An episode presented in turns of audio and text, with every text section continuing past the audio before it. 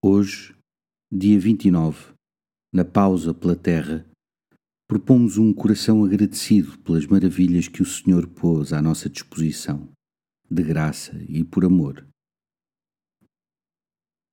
Toda a maravilha do universo nos foi dada sem que tivéssemos feito alguma coisa por isso.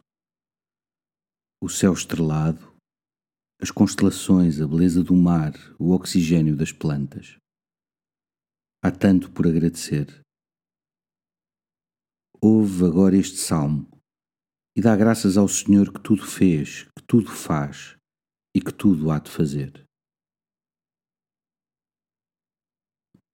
Enviarás o teu Espírito e renovarás a face da terra.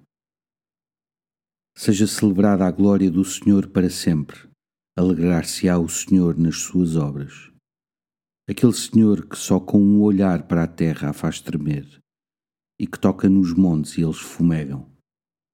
Cantarei ao Senhor durante toda a minha vida.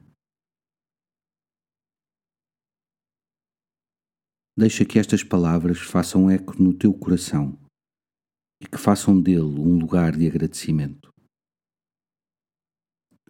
Hoje, ao deparares-te com o esplendor das coisas criadas, Lembra-te que tudo foi dado por aquele que as criou.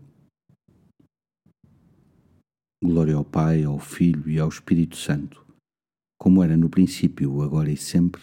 Amém.